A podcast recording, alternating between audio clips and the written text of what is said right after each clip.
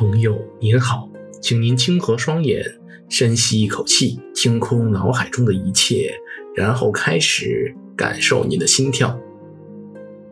朋友您好，欢迎您回到清风堂的个人空间，这里是本空间第四十四期节目的现场。今天这期节目呀，我是想尝试对文昭先生在自己会员网站上发布的一期特批节目进行一点延伸的思考。文超先生这期节目的链接呢，我放在了本期节目的介绍里，欢迎大家进行关注。他在自己的节目里面提出了一个关于金钱的有趣观点。我自己的总结呢，这个观点的核心在于金钱这个概念，或者说货币这个概念产生的原因，到底是源自于人类在历史长河中呃所积累的经验和需求呢？还是仅仅就是人性带来的直觉和对神的信仰？其实同样的问题啊，还可以延伸到语言、社会、科学等等几乎所有人类自己创创造出来的概念。雅普岛这个例子，实质上的逻辑是原始文明发明的实盘货币，居然能从根本意义上超越现代社会对于货币体系的认知水平。也就是说，人类的经验和需求的积累，并不一定带来货币体系上的正向发展。我们就更不能下定论说，货币和货币体系源自于现实经验和需求。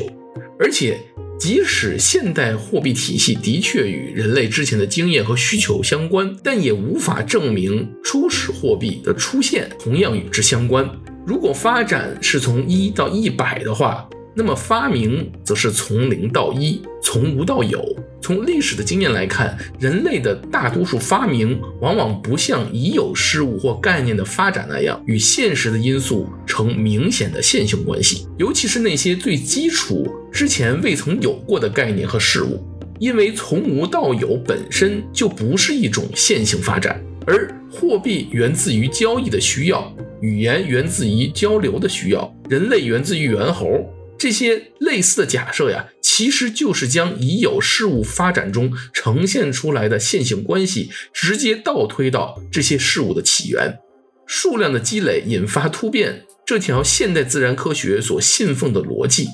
似乎本身就是自相矛盾的。累积是线性的逻辑，而突变呢，则是非线性的逻辑。就人类而言，大量的发明创新往往就是源自于一个人的突发奇想，即便他自己可能也是站在一定的经验和交流的基础之上，但是这些突发奇想的产生本身是跳跃式的，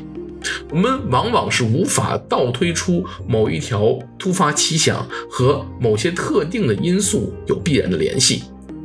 就像我们可以得出。